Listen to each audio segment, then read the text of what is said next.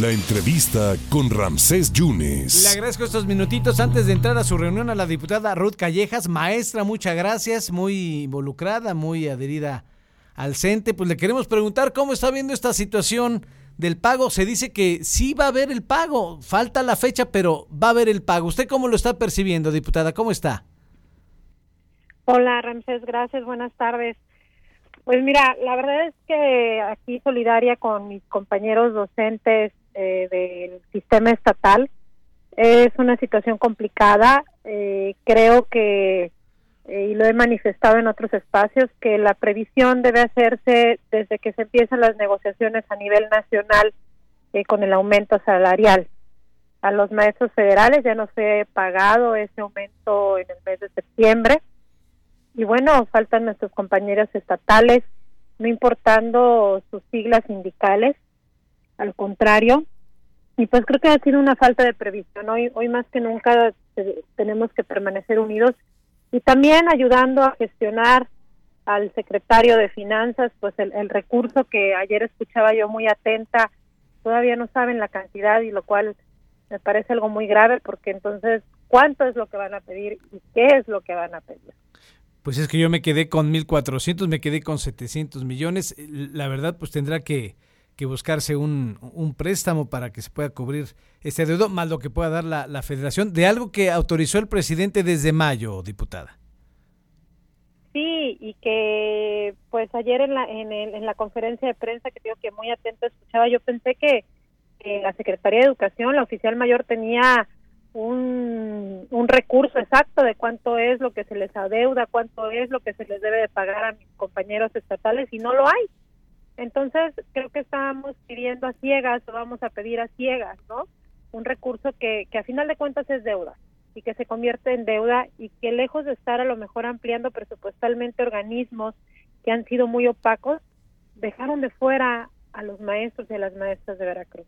Diputada, ¿cuál es la diferencia entre que el monto se pague en la quincena de diciembre y no se pague en este mes? ¿Qué implica? Tenemos que ser cuidadosos en el tema eh, de cómo se indexa al salario de los maestros y de las maestras. Recuerda que tenemos que pagar impuestos. Entonces, no vaya a ser que ese aumento salarial impacte dentro de los impuestos y lejos de ser la cantidad, sea mucho menor por el ICR que se tiene que retener. Pero aparte, para que cuente dentro del aguinaldo, tú sabes que debe de, indexarse antes de que se pague el aguinaldo, para que les cuente dentro de este aguinaldo ese aumento salarial. Entonces en eso tiene que ser muy cuidadoso el secretario de Finanzas y el oficial mayor en cómo es que se va a aplicar ese pago a nuestros compañeros y nuestras compañeras.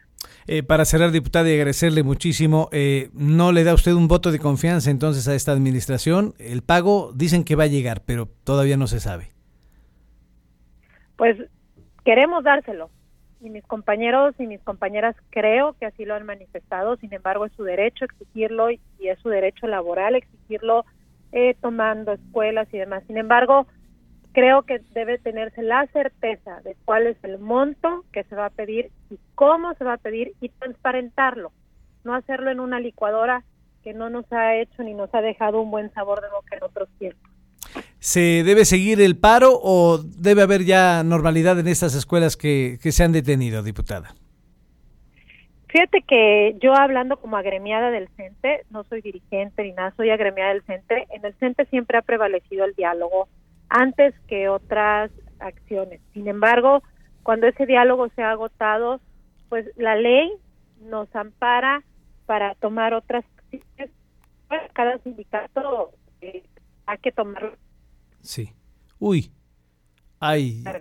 Perfecto. Diputada, le agradezco muchísimo su tiempo y, si usted me permite, estamos en contacto. Gracias. Gracias, Renzo, estamos a la orden. Muchas gracias a la diputada y maestra, la diputada Ruth Callejas. Se debe saber la certeza cuánto se le debe a los maestros y es el asunto, el pago de impuestos, por eso hay que estar muy avisados cómo se podría destinar ese monto a los docentes y pues ella da el voto de confianza también a esta administración. La diputada, la maestra Ruth Callejas.